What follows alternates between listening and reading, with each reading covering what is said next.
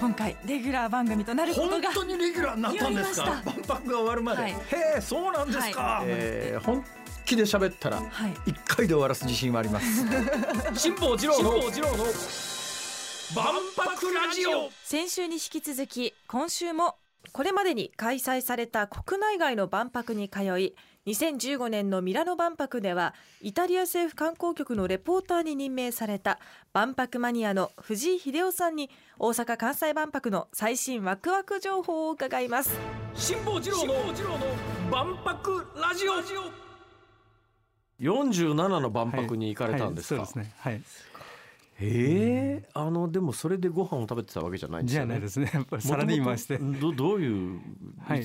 あの家電メーカーで、はい。まあ、シャープだったんですけどもほうほう。そこでずっと、はい、企画の仕事やったりとか、ええ IT や総務の仕事をしておりまして、えーやっぱりメーカーなので、はい。あの休暇が夏季休暇とか、はい。あのゴールデンウィークとかえあの長期休暇があるので、はいはい。それをうまく利用して海外に行ってました。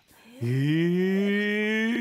ええー今回の万博では Team エクスポ2025競争まあ共に作るですね。競争チャレンジチーム万博盛り上げ隊エキスポサポーターズ、はい。要するに何なんですか？いや万博マニアの立場で 万博の良さを伝えようという取り組みをしておりましていや前にもね、はい1970年の万博マニアの方には来ていただいたことがあ白井ってさんですね。はい。あやっぱりここの世界では有名な方ですね みみんな知ってるんですねそうですね。あの方は1970年の万大阪万博に特化していろいろものを集めてらっしゃそるですよね。うんですね。はい。えーそうじゃなくて藤井さんはとにかく大阪万博がまあルルーツっていうか原点だけれども、はいそれ以降の数々の万博を全部行ってるという。そうなんです。で家ではい万博を楽しみたいと。あの万博って数年おきであるので、ええその間ってちょっと寂しいので、はいはい家で楽しめるようにグッズを貯めて集めて。あ家で万博毎日が万博そうなんですよ。それもいろんな万博があるという。面白いですね。えいやそれはもうぜひ伺いたいことあるんですよ。それは何かというとですね、はい私も1970年の万博行きました。はい。で万博にはまってですね、はい筑波の万博行きました。まあ、あの小さな万博でいうとそれはあの鶴見緑地の花博ですとか、はい神戸のポートピア博だとか、はい。えーでも大きな万博でいうとね私上海万博も行ったんですよ。はい。ところが、はいあの上海万博でもはい。あの1970年の大阪万博のインパクトはなかったんですよ。で世界中の万博行ってらっしゃる藤井さんに伺うんですが、はい。大阪1970年の大阪万博は一遍横へ置いといて、はいこれはちょっと別物として それ以降の万博ではい。この万博すごかったっていうのはあります？あ、その言われた2010年の上海万博なんですけれども、ええやはりあのえっと1970年万博に対対抗しようという形でやっぱりベタシティベタライフという形で取り組んでいてそうですね。あの時のそ上海万博って1970年の大阪万博超えるんだっていうんで、最後なんか子どもたちも動員して 大阪万博の過去最大の万博の入場数を上回ったんですねあれね。そうですね。6700万人ぐらいですかね、はい。ええだからまあ記録作るために最後動員した感じもしますけどね。ただあのその万博の中でやっぱり私が惹かれたこう未来感覚の部分を、はい。あのその上海万博のベタシティゾーンでやっぱりなんかこうワクワクするものを感じさせられたというのがあってやっぱり、えー、1970年万博一番ですけど、はいその次は上海万博。そうですか。僕ね上海万博で一番印象に残ってるのはね、物が物を歪んで見る癖がついちゃってるのか分かりませんけどね。日本の万博だとありえないと思うんですけどはい北朝鮮感があったんですよ。ああそうですね。ね。ありましたね。北朝鮮感。はい、この上海万博の北朝鮮感はねちょっと見ものでしたよ。そうです。えーはい。どんなんでした？なんて言ったらいいのかな。なんていうか不思議な空間でしたね。はい、不思議な空間ですね。のまあそれでもちょっと切って買ったりとかなんかグッズもちょっとあ切手とか売ってた売ってた。売ってた。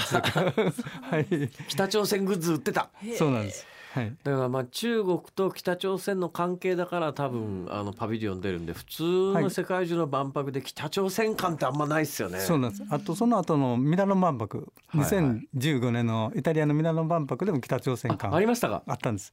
2020年はななかったんですけども。なるほど、はい。私ねすごい興味があるのはその藤井さんが行かれた万博の中で中東ドバイの万博ってはい。ドバイだからまあ金いっぱいかけてるだろうからなんか変わったもんでもあったのかしらとか思うんですけど、はいどうですか、そうですね。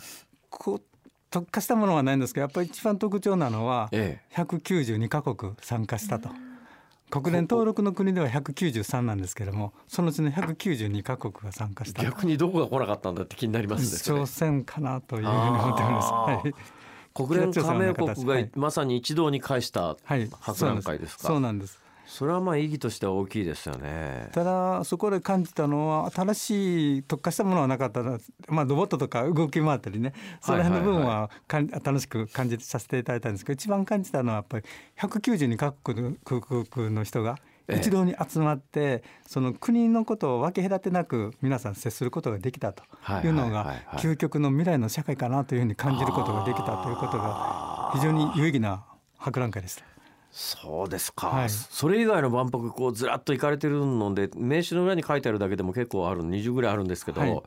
えーそれぞれの万博全部覚えてます？あそうですね。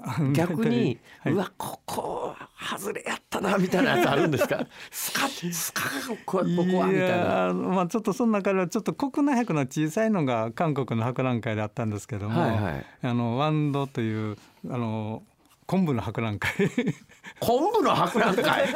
もうほんまにそれが一つとあとあの、まあ、ちょっと楽しめたのは楽しめたんですけどもあの、えっとあんえっと、アスタナカザフスタンのアスタナ万博なんですけども。カザフスタンね、はい、これ認定博3か月間の認小さな博覧会なんですけども、ええ未来のエネルギーということをテーマにした結果ほ未来のエネルギーってそんなにこう特化したしたものがなかったので、ええ。どこでも太陽エネルギーと 太陽光であったりソーラーとやったりとか、はいはいはいはい。まあ、原子力もあったりとか、ええ。その辺ののちょっとあありきたりなテーマあの演出になってしまって新しいものがあんまりなかったというあーなるほどね。テーマ絞りすぎるとしんどいかなというのが、うん。はい、感じた次第ですね。という世界中の万博を目にしてきた藤井さんがはい。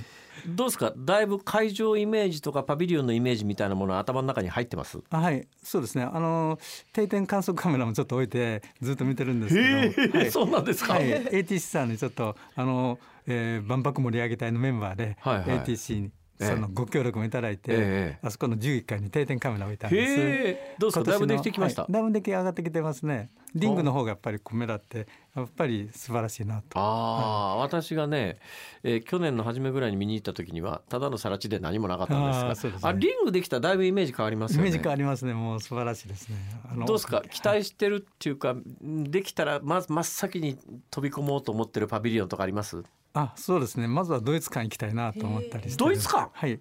ドイツはやっぱ新しい技術がこう展開されてるのとええ。いう部分で非常にやっぱり一番あの評価高い。どんなパビリオンなんですか？私の中頭の中には何にも入ってないんですけど。ああそうなんです。いやまあこの辺の詳細まで出ていないんですけども、ええ。これまでの流れからくるとやっぱりドイツかドイツはこうアイデア、はいはい。あの知識や技術を結集したちょっとええ展開もしてるというところええの面白みを渡してくれてるとということ今までの万博行かれてドイツ館っていうのはそのそれぞれの万博でやっぱり面白かったっていうことですか、そうですね。際立ったものというのかそのアイデアをこういろいろと展開しているところが面白いですね、えはい、そういう部分があるのとそれともう一つ行きたいのは大阪ヘルスケアパビリオンなんです。え何ですかそれは？えーっとあの大阪いや大阪のパビリオンではあるんですけども、はい。中身はやっぱり自分の体の状況を調べて、ええ。ー自分の将来どうなる体の状況どうなるんだというようなことをちょっと予測してくれたりとかあの未来人間洗濯機もそこにあったりとか。はい。1970年の人間洗濯機ね、そうですね、えはい、お姉さん見たさにみんな押しかけたという。今回はどこまで見せてそういうところあるかそういう今そういう時代が違いますからね。それは水着のお姉さんを見,、見に人が殺到するとかっていう時代じゃないですからね、今はね、なるほど。まあ一番見たいのはやっぱりリングですね。リングで一番登ってええ。全体を見,、ま、見渡したいし夕日のところはやっぱり綺麗な夕日を見たいなというところやっぱりねあのリング私もどんなものなのかよく分かってないんですけどもおそらくものすごくモニュメンタルはい。で世界最大の木造建築物ですか、はいそうですね。この奥行きもねやっぱあるし、ええ。周囲に2キロあるというのはそれぐらい大きいもんであ。これは未来のやっぱり、えー、観光遺産にしてほしいなというふうに思いはあります。じゃあ残しますか。観光資源としては十分あると、ね、だからあそこの再開発の、はい、万博終わった後どんな建物をどんな区割りで何作るかっていうことにもよりますけども、はい、まあ確かに大阪万博でももともとも残す予定がなかった太陽の塔を残したくらいですから。あそうですね。なんかやっぱり、はい、あの残した方がいいんじゃないっていう声が高まってきて残すはありかなっていう気はしますね。おそらくあそこに登ってあの リングを見てやっぱりそれに感動してやっぱりこれはこれをのあの潰すなり移築すること自体がもうあの無駄遣いやと言われそうなものだと思ってます。よし、やっぱり案内してもらおう。それだ。賛成です。な、私もそういうふうにしましょう。えー、どうもお忙しい中ありがとうございました。どうもありがとうございます。忘れます。2週にわたってお話を伺いました万博マニアの藤井秀夫さんでしたありがとうございましたありがとうございましたありがとうございました聞いてみなきゃわかんないことありますね、はい、万博ラジオというのを名乗りながらなんだ全然分かってなかったんだなということがよくわかりましたはい、何も知ってらっしゃいましたねだからあのディズニーランドでも USJ でもやっぱ慣れてる人と一緒に行った方が効率よく回れますからね。より楽しめますよね。で万博はいやそういうエキスパートの人たちっていないはずですよね。はい、だけどおそらく藤井さん今日ねあのゲストに来ていただいた藤井さんのような人は要するに現物を見なくてもいろんな情報からも頭の中に世界が出来上がってるっていうことですよね。そうですよね。えー、よしじゃあ藤井さん予約しとこう。なんとか頑張って。そうだな。大屋根の上って上がれるのかな？あそれ聞かなかったな。でも大屋根に上がったら景色が綺麗って。あ上がれる上がれる。今ねエンディングを収録中 金魚鉢のガラスの向こうで大きなあの丸印を作ってらっしゃる藤井さんが見えました。上がれる大屋根屋根には上がれるそうです、はい、よかったよかった、はい、めでたし。ということで。えー、大変勉強になりました、はい、皆さんと共に、えー、いろんなことをまた知っていきたいと思います、はい、辛坊治郎の万博ラジオ。ここまでのお相手は辛坊治郎と ABC アナウンサーの福藤彩でした。また来週